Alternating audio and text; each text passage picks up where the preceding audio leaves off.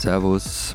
Und hallo, willkommen zur 243. Ausgabe unseres Transalpinen Podcasts mit Lenz Jakobsen, Politikredakteur bei Zeit Online in Berlin. Matthias ist nicht da, sondern ist in Urlaub und ich bin Florian Gasser, Leiter der Österreichseiten der Zeit in Wien. Wie war dein Urlaub, Florian? Mm, nett. Na, das klingt mittelmäßig. Dann lass uns doch schnell zum Podcast kommen. Wir wollen äh, diese Woche reden über ähm, den öffentlich-rechtlichen Rundfunk nochmal. Und zwar gibt es da beim ORF einigermaßen dramatische Vorgänge, die du mir erklären musst, Florian, und wir ein bisschen darauf schauen wollen, wie sich das im Vergleich zu Deutschland darstellt. Und wir reden übers äh, Fasten, das ja, wenn dieser Podcast erscheint, am Aschermittwoch beginnt. Wie üblich ist das eigentlich? Äh, fasten wir? Äh, wird in unseren Ländern unterschiedlich gefastet? Was fasten wir so? Und ähm, wir sind natürlich erreichbar unter alpen.zeit.de per Mail und per Sprachnachricht an die Nummer, die unten drunter steht. Aber jetzt warte mal, eben Matthias ist diese Woche nicht da und mir wurde ja mitgeteilt, dass ihr in der vergangenen Folge übers Mittelalter gesprochen hättet. Also ausgerechnet da, wenn ich nicht da bin. Es wäre, es ist ungefähr so, wie wenn wir heute ohne Matthias über Fußball und den FC Zürich reden würden. Oder über die Aglo. Ja. Hoffentlich hört er das nie. Ja, die Gerüchte sind natürlich völlig übertrieben. Wir haben in der, glaube ich, 50-minütigen Sendung ungefähr 20 Sekunden äh, kurz über die Stichworte Erdbeben im mittelalterlichen Bern geredet. Ja, und äh, ich wusste ehrlich gesagt auch nicht, dass du die Rechte darauf hast, über das Mittelalter zu reden, aber bitte. Ehrlich nicht. Fünf Jahre machen wir das jetzt und das war schon. ich dachte, ich dürfte auch ab und zu mal, aber entsetzt. schweige ich und höre zu. Aber sag, hast du wirklich behauptet, dass im Mittelalter man beim Häuserbau nicht auf Erdbebensicherheit geachtet hätte? Weil ein Hörer hat ja E-Mail geschrieben und darauf hingewiesen, dass du bei deinem Innsbruck-Besuch die Stützpfeiler in der Altstadt sehen hättest müssen. Die gibt es nämlich genau deswegen. Ja, interessant, dass du mir das jetzt erzählst, lieber Florian. Wer wohnt denn in Innsbruck und ist mit mir durch Innsbruck und wahrscheinlich auch entlang dieser Pfeiler gelaufen und hat die Chance gerade nicht genutzt, mir das zu erzählen, als wir vor Ort waren? Also, das hast du dir gewissermaßen selbst eingebrockt, mein Unwissen. Fair enough. Und ich hole es nach. Du bist ja ja wieder in Innsbruck beim Journalismusfest vom 12. bis 14. Mai. Da treten wir übrigens auf. Am Samstagabend sind wir dran. Und ich hole die Stadtführung für die nach, versprochen. Vielen Dank, vielen Dank. Lieber Florian, lass uns mal zum ersten Thema kommen. Sehe ich das richtig, dass es jetzt ausnahmsweise mal so rumläuft, dass wir Deutschen mit etwas zuerst dran sind und ihr Österreicher es uns gewissermaßen nachmacht? Ich verbuche das jetzt irgendwie als, als ganz großen Erfolg für mich und meinen Patriotismus, dass du irgendwie den Eindruck gewonnen hast nach 200 irgendwas Folgen, dass Österreich im Normalfall Deutschland voraus sei.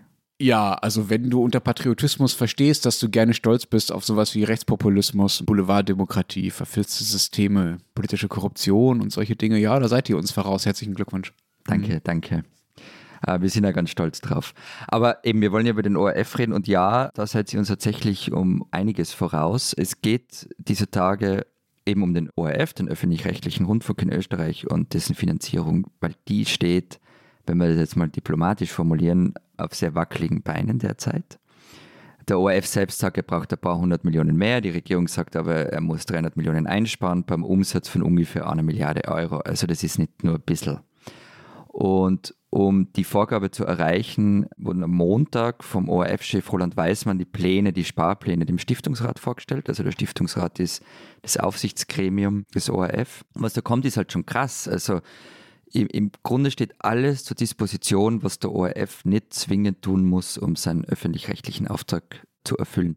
Nur ein paar Beispiele. Also ORF Sport Plus wird als eigener linearer Spartensender abgeschafft. Das heißt aber auch, dass einfach Randsportarten wieder weniger Aufmerksamkeit kriegen. Das Radiosymphonieorchester wird nicht mehr finanziert. Filmit und Fidelio, das sind so Bezahlportale für Film und Klassik, die stehen auch auf dem Prüfstand und so weiter und so fort. Das klingt ja nach ganz schön heftigen Einschnitten. Habt ihr mehrere Radiosymphonieorchester eigentlich oder ist das halt das eine? Na, eines, eines, ja. Wow, okay, aber wir haben einen ganzen Haufen dieser Dinge. Ja, wenn ihr habt in jedem Bundesland halt eins, nicht? Genau, bei uns ist ja. äh, öffentlich-rechtlicher Rundfunk ja eh Bundesländersache. Da haben wir schon mal drüber gesprochen, dass quasi unsere Landesrundfunkanstalten, also WDR, SWR und so weiter, ungefähr so groß sind wie euer ORF, was ja auch von der Größe her logisch ist. Was passt, ja. Das passt schon, genau. Ähm, aber was ich nicht verstanden habe, du sagst, das hängt jetzt irgendwie an der Regierung, die sagt, nö, die sollen bitte einsparen.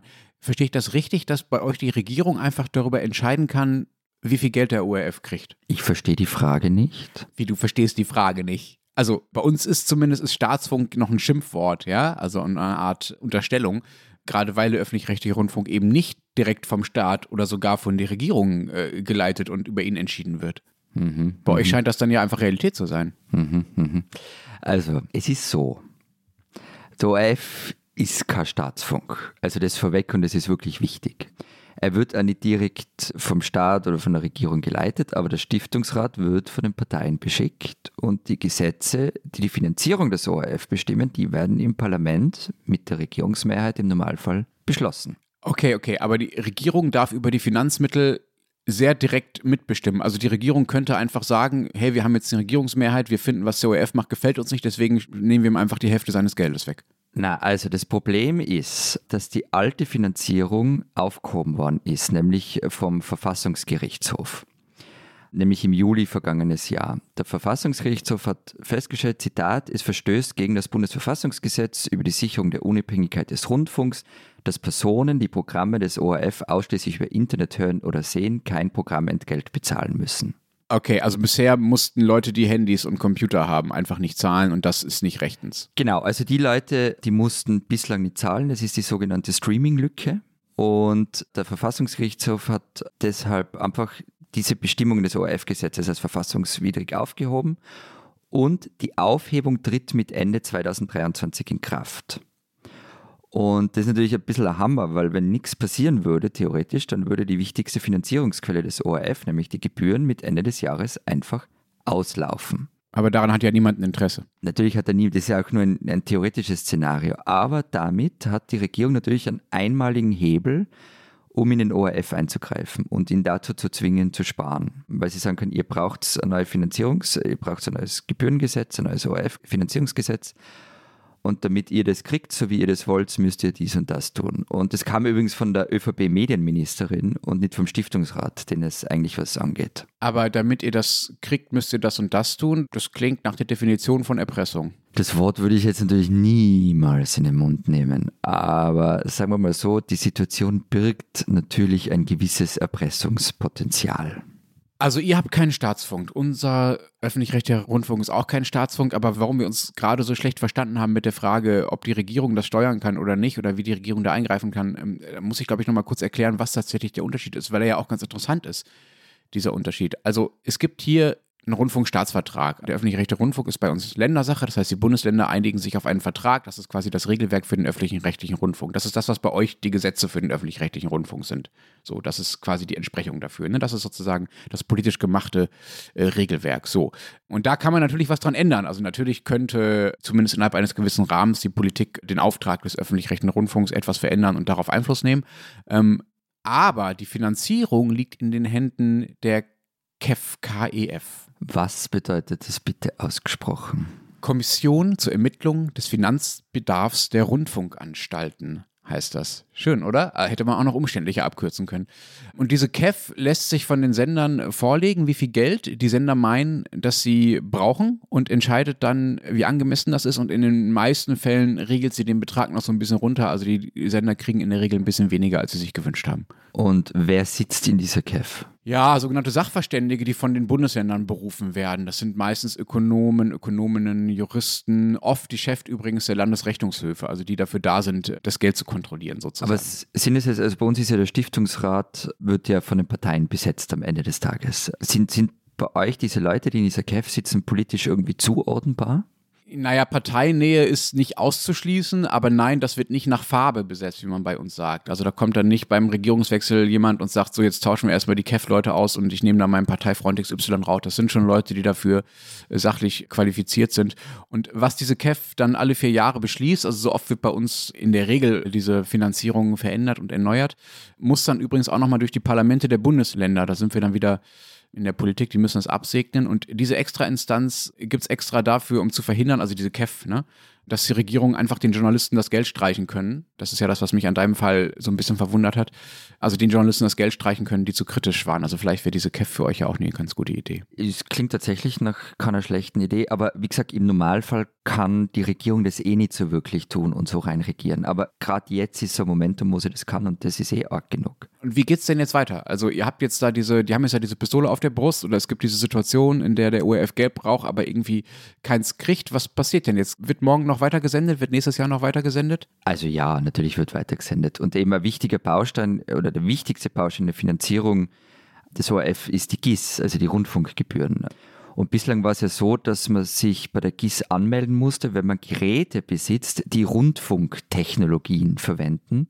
Und da fällt das, was du vorher gesagt hast, eben Laptop, Handy, Tablet und so weiter, fällt da nicht drunter. Das ist eben diese Streaming-Lücke.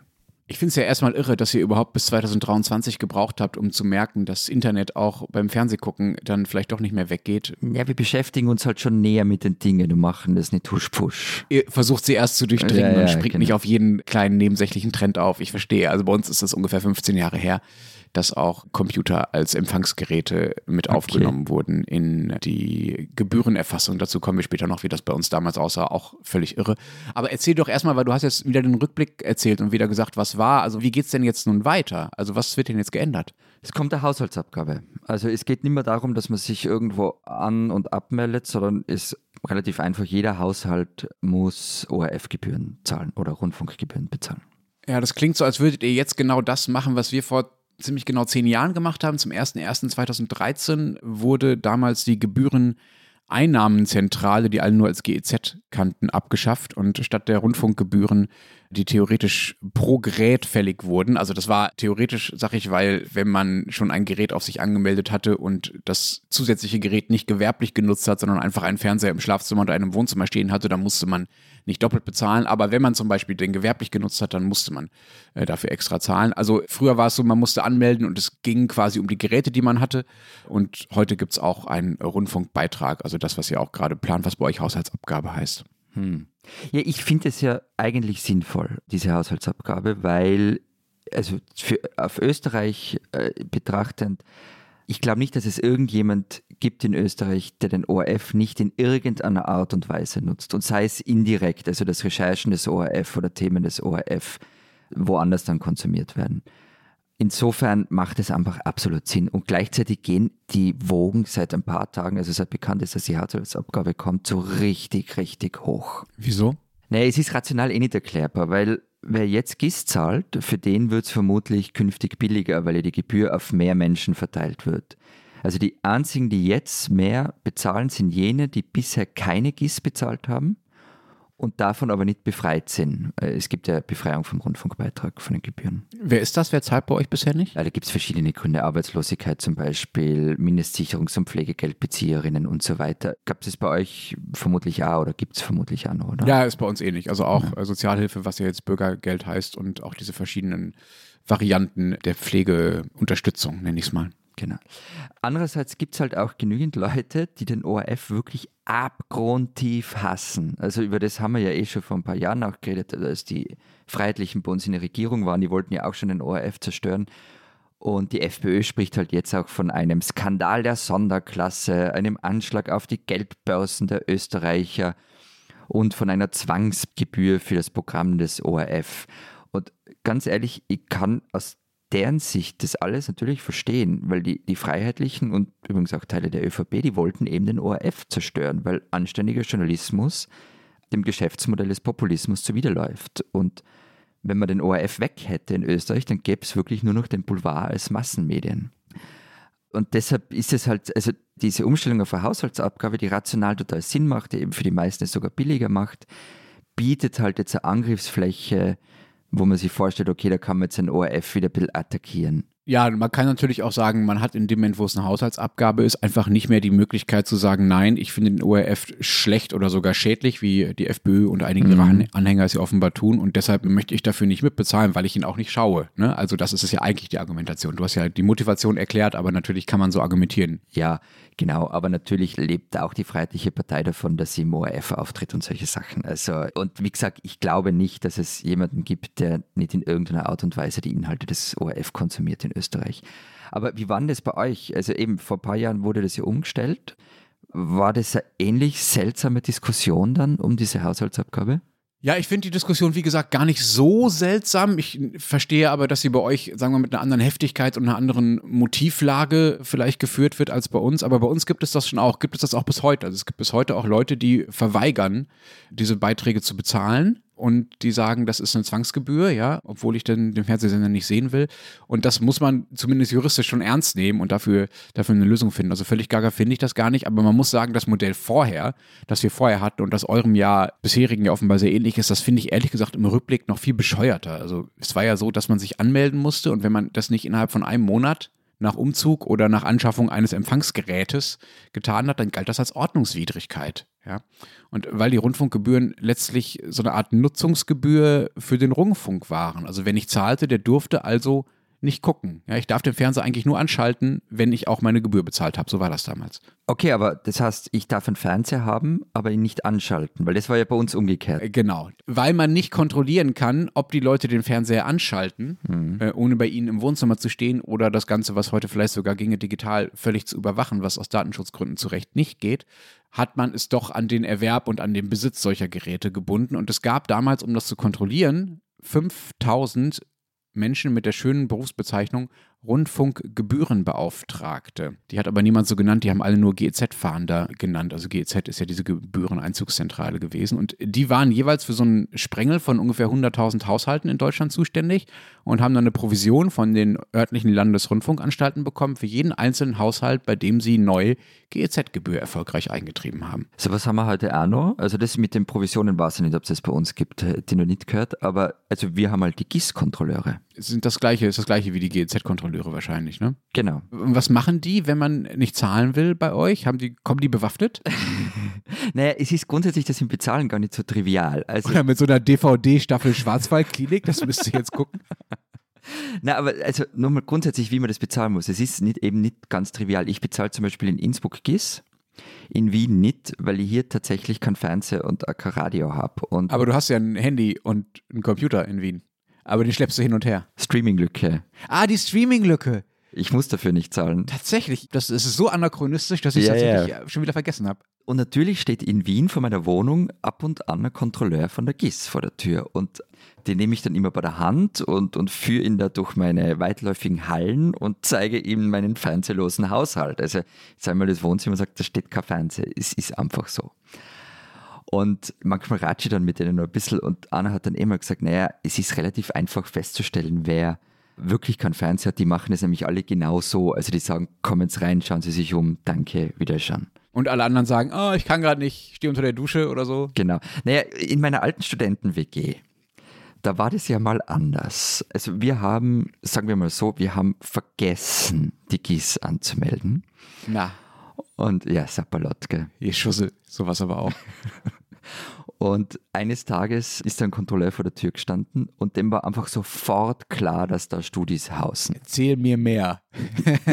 Warum war ihm das klar? Naja, wenn, wenn du am Mittwochvormittag die Wohnungstür aufmachst und ein verschlafener junger Typ steht, äh, die Bude riecht nach Chick und im Gang liegen Bücher rum, also es war schon sehr eindeutig. Und ich wollte dem dann so automatisiert erklären, reflexartig, dass es hier, hier gibt es keine Fernseher. Und im Hintergrund hat aber der Mitbewohner gerade irgendeinen Schmarrn im Fernsehen geschaut und wir sind also sofort aufgeflogen. Aber wir haben das dann einfach gleich vor Ort bei ihm anmelden können. Und damit war das dann auch erledigt und es hat keine Strafe gegeben. Und weil theoretisch, also wenn man draufkommt, dass du schwarz schaust und die weigerst, GIS anzumelden, dann könnten sie die, ich glaube, mit ein bisschen mehr als 2000 Euro strafen. Wow. Ich könnte jetzt hier an dieser Stelle äh, irritierenderweise nahezu exakt dieselbe Geschichte erzählen, die du gerade erzählt hast aus meiner Studentenzeit in Köln. Ich glaube, jede Studenten-WG kann diese Geschichte erzählen, oder? Ich glaube, inklusive Zigarettenrauch auch bei uns und, äh, naja, ich nenne es mal die äh, vormittägliche fehlende Widerstandskraft, die, man, die man manchmal so hatte. Ich glaube, wir haben dann auch sowas gesagt, also Mist, ja, ja, passt schon, geben Sie mal her den Wisch und haben das, glaube ich, auch direkt äh, vor Ort äh, gemacht. Okay. Wie hoch ist jetzt eigentlich diese neue Haushaltsabgabe bei euch? Aber bei uns sind es momentan 18,36 Euro pro Monat. Ich habe Ganz Deutschland oder Bundesländer unterschiedlich? Nee, das ist bundesweit der gleiche Betrag. Okay. Also das ist eine bundesweite Regelung, genau. Ich habe aber einen sehr aufschlussreichen historischen Vergleich gefunden, wo die früheren Rundfunkbeiträge mit den damaligen Preisen gemessen wurden. Also früher hat man natürlich viel weniger bezahlt, also weiß nicht, 8 Mark oder sowas. Aber damals war Mark ja auch noch viel mehr wert als Euro heute. Also es gibt ja sowas wie Inflation, wie wir alle wissen. Also die Rundfunkgebühren wurden also diesem Vergleich, den ich gesehen habe, quasi in den realen Preisen gemessen.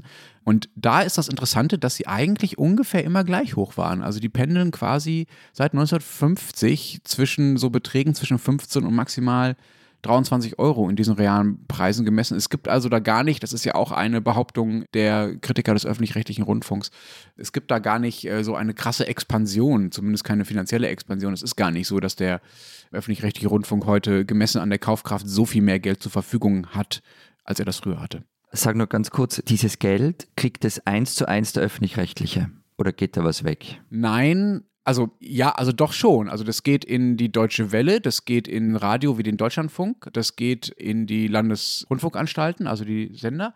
Und das geht noch ein bisschen in die Landesmedienanstalten. Das sind so eine Art Aufsichtsbehörde für den Rundfunk. Und genau, das war es dann im Großen und Ganzen. Okay, weil das ist ja bei uns anders. Bei uns gibt es ja die, also auf die GIS kommt die Landesabgabe drauf. Also die einzelnen Bundesländer nehmen unterschiedlich viel noch zusätzlich von der GIS-Gebühr für sich Ah. selber. Und deshalb variiert zum Beispiel die Rundfunkgebühren bei uns. Also je nach Bundesland zwischen 22,45 Euro und 28,65 Euro.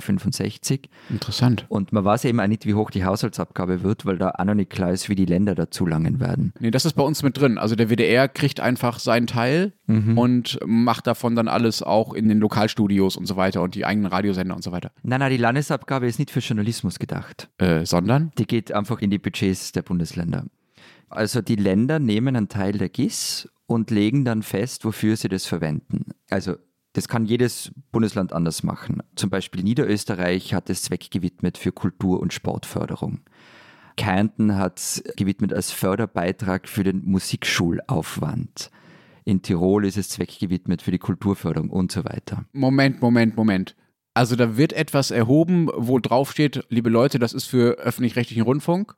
Und dann wird es aber für was ganz anderes verwendet. Na, es steht tatsächlich drauf, Landesabgabe noch zusätzlich aufgeschlüsselt, aber ja. Das ist ja eine ganz komische Kombination. Aber ja. Ja, aber ich habe dir schon mal gesagt, dass die Landeshauptleute, also eure Ministerpräsidenten bei uns bei der Besetzung der Landesdirektoren mitreden dürfen, des ORF. Also einfach nur nochmal, um das klarzustellen.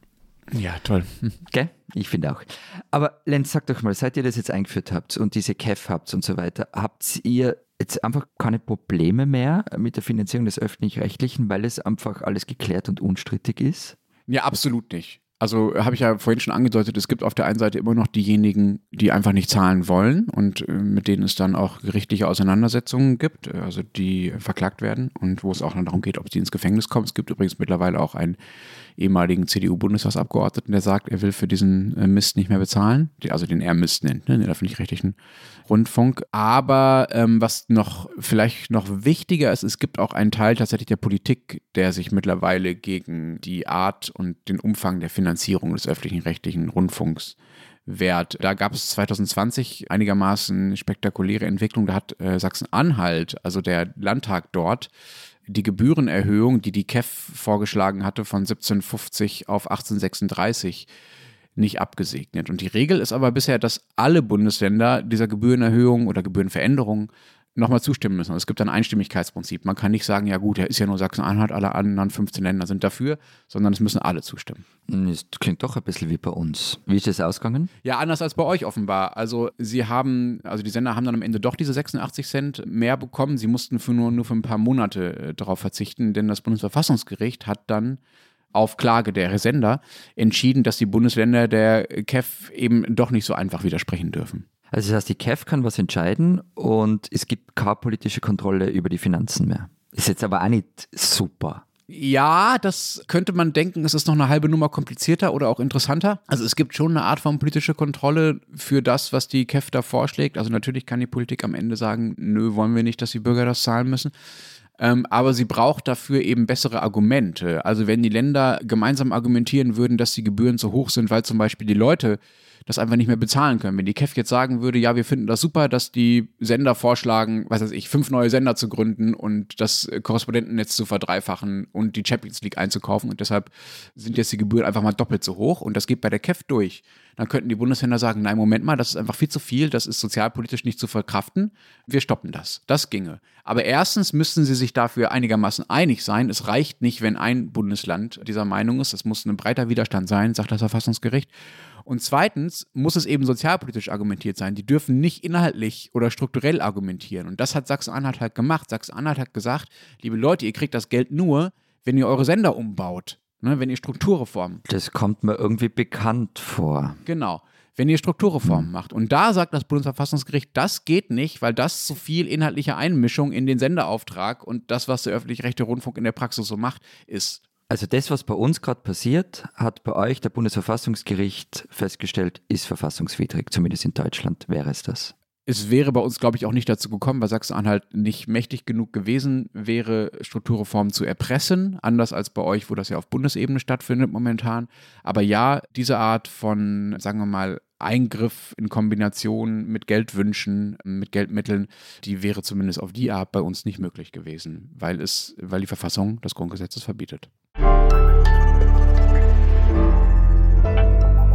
Diesen Deutschen sollten Sie kennen. Peter Bender muss ein wunderlicher Mann gewesen sein. Er war Schriftsteller, Sprachlehrer und vor allem Vertreter der sogenannten Hohlwelttheorie. Die stammt aus dem 19. Jahrhundert und besagt, dass die Menschheit in Wahrheit auf der Innenseite einer hohlen Erde lebt. Bender, er hat von 1893 bis 1944 gelebt, war Fliegerleutnant im Ersten Weltkrieg, wohnte zunächst im rheinhessischen Dorf Bechtheim, dann lange in Worms und schließlich in Frankfurt am Main. In Worms ist er im November 1918 Vorsitzender des revoltierenden Arbeiter- und Soldatenrats geworden.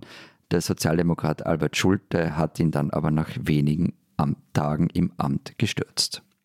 Bender hat daraufhin die Wormser Menschengemeinde gegründet, sich selbst zum Propheten ernannt und begonnen sich mit Astrologie und eben mit der Hohlwelttheorie zu beschäftigen. Ich muss gestehen, ich habe von Peter Bender bis vor kurzem noch nie was gehört. Ich vermute mal, dass es den meisten Menschen auch so geht. Der österreichische Schriftsteller Clemens Setz aber, der bekannt dafür ist, dass er sich für Verschwörungstheorien und vor allem für UFOs begeistern kann, der hat von Peter Bender, ich glaube vor mehr als einem Jahrzehnt, vor zwölf Jahren oder so in einem Aufsatz gelesen und damit begonnen, dessen Leben zu recherchieren.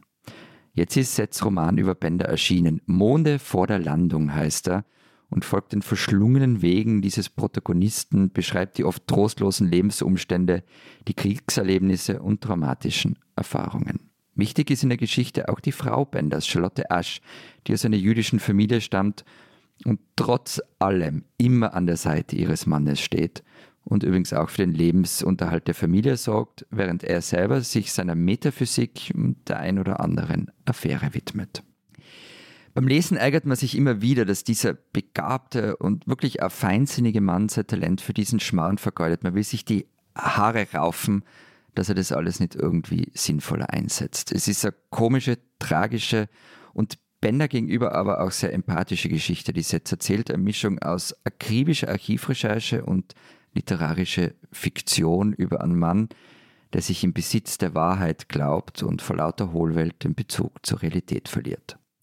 Wegen Kritik an der NS-Diktatur wurde Bender übrigens im März 43 denunziert und verhaftet. Am 4. Februar 44 ist er im KZ Mauthausen gestorben. Seine Frau wurde nach Auschwitz deportiert.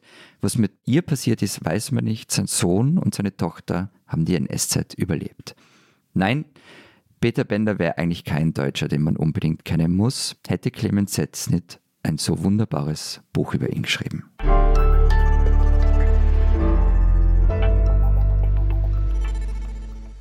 Heute ist Faschingsdienstag, wenn wir die Folge aufnehmen.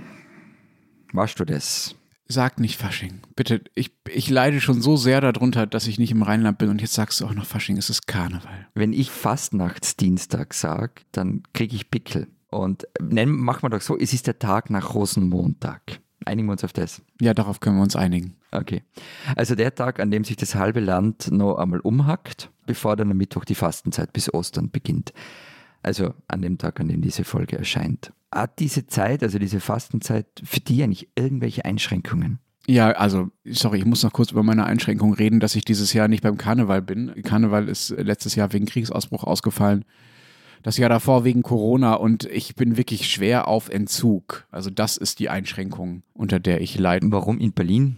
Gibt es da kein Karneval? Ja, weil Karneval in Berlin äh, wirklich, also nur ein müder Abklatsch des eigentlichen Karnevals ist. Man kann, man kann ihn, man kann sich den Karneval hier in Berlin auch verleiden, wenn man nicht flieht. Also da gibt es keine Umzüge und so Sachen. Umzüge gibt es nicht mehr. Gab es bis vor ein paar Jahren. Irgendwann hat er nicht mal mehr der RBB übertragen und so weiter. Also ich war sogar auf einer Karnevalsparty hier. Das war aber irgendwie im Prenzlauer Berg mit ein paar Schwaben und äh, Expats. Das war ganz nett. Ja, es tut mir leid. Für dich, möglich. Ja, mir auch. Ja, ja. Aber ehrlich gesagt, also für mich ist dieses Fastenthema auch deshalb vielleicht gar nicht so nah, weil wenn man kein Karneval hat, dann gibt es ja auch eigentlich nichts, was man sich wieder wegfasten muss, oder? Keine Ekstase, die man ausgleichen muss. Ja, das kann gut sein. Also ich habe überlegt, wie wir über, geredet haben, dass wir über Fasten sprechen wollen. Es gibt so, so einen großen Unterschied zwischen meinen zwei Lebenswelten, also diesem katholisch geprägten Tirol und diesem Sündenpool Wien. Und in Tirol wird auch der Fasching härter gefeiert als in Wien. Und in Tirol ist aber auch das Fasten wichtiger als in Wien. Also vielleicht hängt das wirklich zusammen. Also ich habe im Westen schon Freunde oder solche, die mit dem Katholizismus eigentlich nichts am Hut haben, die in der Fastenzeit zum Beispiel keinen Alkohol trinken, auf Süßigkeiten verzichten. Es gibt auch solche, die einfach weniger Auto fahren, also die einfach auf irgendwas verzichten. Es geht um den Verzicht in Wien merke ich keinen Unterschied. Also vielleicht kenne ich die falschen Leute in Wien, aber ich kenne eigentlich niemanden, der jetzt sagt, er verzichtet jetzt groß auf was in der Fastenzeit. Aber es gibt Umfragen zum Fasten, die ich gefunden habe. Aber eben, da wird abgefragt, ob man über das ganze Jahr verteilt mal eine Fastenzeit einlegen möchte. Und da hat immerhin mehr als die Hälfte der Österreicherinnen und Österreicher geantwortet, dass sie das für 2023 mal planen. Aber eben, da geht es nicht nur um die Zeit zwischen jetzt und Ostern. Mal planen ist aber auch nett, ja. Ey. Das ist so ein bisschen wie so ein Neujahrsvorsatz. Ich habe ein bisschen härtere Zahlen gefunden, allerdings bei einer Krankenversicherung. Insofern weiß ich auch nicht so genau, ob die vielleicht auch eigene Interessen damit verfolgen und äh, zeigen wollen, wie gesund die Deutschen sind. 2021 sollen 64 Prozent der Deutschen mal mindestens einmal im Jahr, also in diesem Jahr 2021, für mehrere Wochen gefastet haben. Das finde ich ehrlich gesagt ganz schön viel, wenn das stimmt. Aber dazu gehört dann eben auch nicht nur das, worüber wir jetzt reden, also das Osterfasten, sondern auch diese Dinge wie Dry January oder Veganuary, also ein Januar ohne Tierprodukte. Das wird ja bei uns immer beliebter. Also gerade diese nicht, sagen wir mal, nicht christlich geprägten Fastenanlässe gewinnen an Zulauf, scheint mir. Ja, also ich kenne auch viele, die das machen, gerade den trockenen Jänner machen, machen einige. Aber sag, bist du Teil von diesen 64 Prozent? Also machst du mit bei diesen hippen Fastendingen? Oder beim katholischen Fasten? Ich habe vergangenes Jahr habe ich mal, ich glaube, monatlang oder so kein Alkohol getrunken, wenn ich mich richtig erinnere. Dass ich mich nicht mehr so genau erinnern kann, ist vielleicht auch kein gutes Zeichen.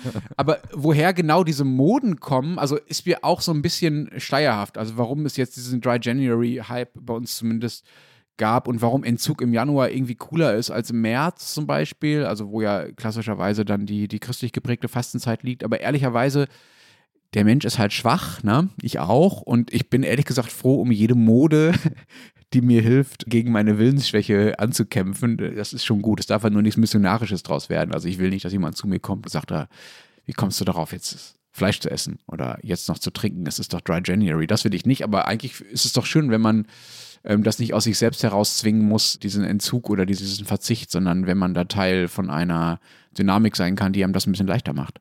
Aber Florian, ich weiß gar nicht, warum du mich fragst. Lass uns mal bei Tirol kurz bleiben. Ihr seid ja da die Experten. Da ist also ab dieser Woche quasi ein ganzes Bundesland auf Entzug. Na, ich glaube auch, dass der Mehrheit in Tirol die Fastenzeit egal ist. Aber und, und dann gibt es Leute wie zum Beispiel meine Mutter, die am Karfreitag absichtlich Fleisch isst. Das hat sie schon immer getan, früher, um ihrer Großmutter, also meiner Urgroßmutter, zu beweisen, dass man eben nicht tot umfällt, wenn man es tut. Und heute macht sie das als Tradition weiter. Aber ich glaube, ich habe die Geschichte schon mal erzählt. Mhm. Und wie machst du selber das? Also früher war ich auch so ein absichtlicher Fleischesser, gerade am Karfreitag. Das hat sich mittlerweile umgedreht. Aber darf ich da nochmal fragen, für wen macht ihr das? Das absichtlich Fleischessen. Also wartet ihr dann darauf, dass Leute bei euch am Wohnzimmerfenster vorbeigehen und reinschauen und sehen, Nein, wie ihr Fleisch nein, esst? Setzt ihr euch fleischessend auf dem Marktplatz? Oder? Nein, die Tradition war eben gegen diese Urgroßmutter, die das, äh, Großmutter, Schrägstrich Urgroßmutter, die da so viel Wert drauf gelegt hat. Okay, also es ist nur ein innerfamiliärer Kampf. Ja, es ist ja, kein genau. Kampf gegen, ähm, äh, gegen äh, der auch öffentlich Wirkung zeigen soll. Nein, überhaupt nicht. Aber zum Beispiel das mit Fleischessen am Karfreitag, das hat sich mittlerweile umgedreht. Also ich esse eigentlich Ackerfleisch an dem Tag. Und ansonsten ist die Fastenzeit und dann vor allem, wenn es Richtung Ostern geht, halt für mich mehr so eine Kindheitserinnerung. Also ich habe in der Zeit sehr viel ministriert, viel mehr als sonst. Und ich habe zum Beispiel auch das Ostergrab bewacht und so weiter. Moment, Moment, Moment. Du sagst das so, so lapidar, als wüsste ich, was das ist. Ministrieren weiß, oder? Ministrieren weiß ich so ganz grob, dass das ein Amt ist, dass man äh, Jünglingen in der katholischen Kirche aufnötigt. Aber was das Ostergrab bewachen ist, weiß ich nicht. Ja, ich, ich glaube, das gibt es ja tatsächlich nur in Tirol und äh, vielleicht in Bayern oder so. Also Jesus wurde ja hingerichtet und der Körper wurde dann in ein Grab gebracht und das Ostergrab soll das symbolisieren und wir Ministranten haben dieses Grab bewacht. Anderswo stehen dann manchmal Schützen davor, eben wie die römischen Soldaten in der Bibel das Grab halt bewacht haben, damit der Leichnam nicht gestohlen wird. Und ja, wir sind da wirklich stundenlang davor auf einer Kirchenbank gekniet. Und wie lange? Also für von Karfreitag bis Ostersonntag? Na, es ist, wir waren in Schichten eingeteilt. Ich weiß gar nicht mehr, ich glaube, das hat drei, vier Stunden jeweils. Wenn wir schon über Traditionen reden, Florian, dann würde ich es gerne auch dir überlassen zu erklären, wo denn dieses Fasten eigentlich herkommt. Das kannst du doch bestimmt nach deiner Ostergrabbewachungserfahrung im Schlaf referieren. Also, ja, kann ich. Grundsätzlich geht es eben darum, dass man sich auf Ostern vorbereitet in der Fastenzeit. Also Fest der Auferstehung von Jesus. Es geht um Buße und Reinigung und am Anfang steht eben dieser Aschermittwoch und wer an dem Tag in die Kirche geht, dem malt der Pfarrer ein Kreuz aus Asche auf die Stirn und Asche ist ja schon im Alten Testament ein Zeichen der Buße und es gibt ja sogar die Redewendung, die auch in diesem Podcast sicher schon mal gefallen ist, Asche auf mein Haupt. Und man fastet dann halt so vor sich hin und der Höhepunkt ist die letzte Woche, Karwoche, am Palmsonntag gedenkt man dem Einzug Jesu in Jerusalem, am Gründonnerstag der Feier des Paschafestes mit den Jüngern, am Karfreitag der Gefangennahme, Verurteilung und Hinrichtung von Jesus. Am Samstag ist dann Grabesruhe und in der Osternacht ist das Fest der Auferstehung und die Fastenzeit ist damit auch vorbei. Ein Fun Fact habe ich noch, weil es ist ja immer die Rede von der 40-tägigen Fastenzeit. Das hast vielleicht du schon mal gehört. Ja. Gut, sie stimmt aber nicht. Also sie wird deshalb immer 40 Tage genannt, weil die Zahl 40 in der Bibel so wichtig ist. Also das Volk Israel ist 40 Jahre durch die Wüste gewandert. Moses war am Berg Sinai Gott 40 Tage lang sehr nah. Jesus hat nach seiner Taufe im Jordan 40 Tage in der Wüste gebetet und gefastet und so weiter. Aber vor dem Zweiten Vatikanischen Konzil hat die Fastenzeit 46 Tage gedauert. Das war dann relativ einfach. Man hat einfach gesagt, die Sonntage sind ausgenommen, dann waren wir bei die 40 Tage. Seit dem Konzil dauert sie aber nur noch 44 Tage. Das ist jetzt einfach so. Aber eben leichte Unschärfen, katholische Kirche, ist jetzt nicht so ein Problem. Na, solange es nicht 42 sind, dann hätte ich gewisse Douglas Adams As- Assoziationen. Stimmt eigentlich, ja. Damit wir auch wieder in Innsbruck wären, aber ja. Ja. Wie erklärst du dir denn, dass, dass gerade diese Fastentradition sich so gut, ja nicht nur gehalten, sondern ja auch modernisiert hat? Also siehe Dry January und so weiter. Ich weiß es ehrlich gesagt nicht. Also entweder erkennen die Leute, dass sie sich sonst sehr gehen lassen und wollen irgendwie sich zur Selbstberuhigung einmal beweisen, dass es auch ohne Alkohol geht. Oder aber es ist dieser, wie ich finde, recht furchtbare Trend zur Selbstoptimierung, der da halt irgendwie durchschlägt. Ja, ich weiß nicht, ob gar nicht, ob ich es so furchtbar finde, aber klar, natürlich gibt es da eine gewisse, sagen wir mal, Reihung. Also Aufräumen mit Marie Kondo, Yoga für die Achtsamkeit und dann eben Fasten für Körperkontrolle und Entgiftung, das macht schon Sinn. Aber weißt du was, wir machen das jetzt so, liebe Hörerinnen und Hörer, wir wollen eigentlich wissen, weil wir sind jetzt ja nicht die Fastenspezialisten für uns selber, aber vielleicht gibt es ein paar, die zuhören, die jetzt wirklich in der Zeit bis Ostern auf irgendwas verzichten, irgendwas fasten und die Fastenzeit hernehmen, um irgendetwas weniger oder anders zu tun. Das würden wir gern wissen. Schreibt es uns doch. Aber nicht, dass deine Mutter anruft und mir erzählt, wie viel Fleisch sie gegessen hat. Also bitte nur die besonderen Fastenprogramme äh, einschicken. Das finde ich auch spannend. Also bitte nicht Schokolade und äh, Schnaps fasten. Das zählt nicht. Aber ein bisschen ausgefallenere Dinge würden uns auf jeden Fall interessieren. Dinge, von denen wir uns vielleicht auch selbst inspirieren lassen können und dann äh, nächstes Jahr einsteigen. Oh Gott, das habe ich zu viel versprochen. An dieser Stelle machen wir schnell Schluss bei diesem Thema. Die spinnen, die Österreicher. Es gibt Karrieren, die gibt es einfach nur in Österreich. Vielleicht erinnern sich auch die Zuhörerinnen und Zuhörer in der Schweiz und in Deutschland noch an Norbert Hofer. Der wäre schließlich 2016 beinahe Bundespräsident geworden. Er hat damals mit 46 Prozent nur denkbar knapp gegen Alexander van der Bellen verloren. Nun, knapp sieben Jahre später, vertickt dieser Norbert Hofer Glückspillen aus seinem Kofferraum. Kein Scherz. Norbert Hofers Formula Fortuna heißt das Präparat und auf der Packung prangt neben diesem schönen Namen auch noch ein grinsendes Gesicht des FPÖ-Politikers Hofers. Hofer. Drin sind äh, verschiedene, meist äh, pflanzliche Bestandteile, also in diesen Präparaten, die dem Körper, also Hofer, bei der Produktion des Glückshormons Serotonin helfen sollen. Hofer sagt, er habe sich eh schon immer enorm für Pflanzen interessiert und Zitat, die enorme Resonanz nach der Ankündigung hat mich selbst überrascht. Also nach der Ankündigung, dass er dieses tolle Präparat herausbringen wird. Den Kollegen des österreichischen Online-Mediums Zack Zack, äh, die er vor ein paar Tagen getroffen hat, hat er dann erzählt, wie er darauf gekommen ist. Hofer hatte vor 20 Jahren einen ziemlich schweren Unfall beim Paragliden und hat danach dann medizinisch alles Mögliche ausprobiert, Schulmedizin, ein bisschen Akupunktur, alle möglichen alternativen Heilmethoden und er erzählt dann eben diesen Kollegen von Zack Zack, seit damals nehme ich Nahrungsergänzungsmittel und dann habe ich mir gedacht, das, was ich nehme, gibt es zwar, aber nicht in dieser Kombination, sagt der Journalist. Und dann haben sie sich sozusagen ihre Lieblinge in ein Präparat zusammengemischt, sagt Hofer. Ich hatte den Gedanken beim Autofahren und habe mir gedacht, das mache ich. So, er lässt dann auch noch aus seinem Kofferraum von einem Bediensteten so eine Packung von diesen Glückspillen bringen, zu der es auch noch eine App geben soll, übrigens, die aber noch nicht so ganz entwickelt ist, deswegen noch nicht so ganz klar ist, wie sie denn so genau nun zum Glücksversprechen von Hofer beiträgt. Und die Kollegen haben dann auch diese Pillen schon angefangen zu schlucken in einem Monat äh, wollen sie dann berichten, wie glücklich sie dadurch so geworden sind, denn für einen Monat reicht diese Packung, die übrigens 25 Euro pro Packung kosten soll und die auch bald in Deutschland erhältlich sein soll, soweit Hofer zumindest behauptet.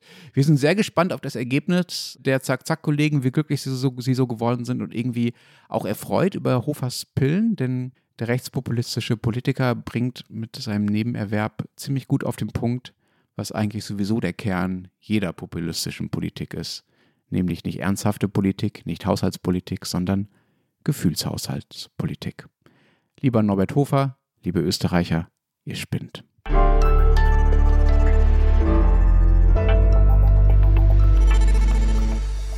Das war's diese Woche mit unserem Podcast. Diesmal darfst du erzählen, was bei euch in der Österreich-Ausgabe steht, Florian. Ich kann sogar erzählen, was in der Schweiz-Ausgabe steht. Wow. Ich habe mich da informiert. Da gibt es eine Titelgeschichte. Und zwar geht es darum, dass in der Schweiz seit den Frauenstreiks 2019 so viele Frauen wie noch nie im Parlament sitzen und plötzlich Dinge möglich wurden, die vorher undenkbar schienen, zum Beispiel der Frauenquote in der Wirtschaft. Und die Kolleginnen in Zürich fragen sich eben nun, ob die Gleichstellung in der Schweiz nun endgültig angekommen ist.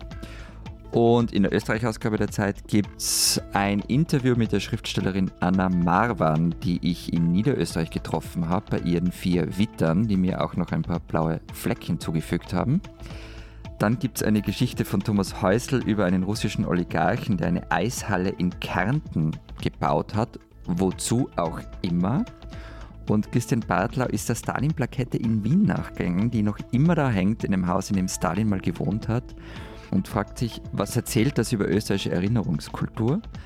Und natürlich haben wir auch was zum ORF. Und wer wissen will, was in Deutschland so los ist, kann den Rest der gedruckten Zeit oder Zeit online lesen. Wir hören uns nächste Woche tatsächlich wieder zu dritt. Und bis dahin sagen wir. Wer denk. Und tschüss.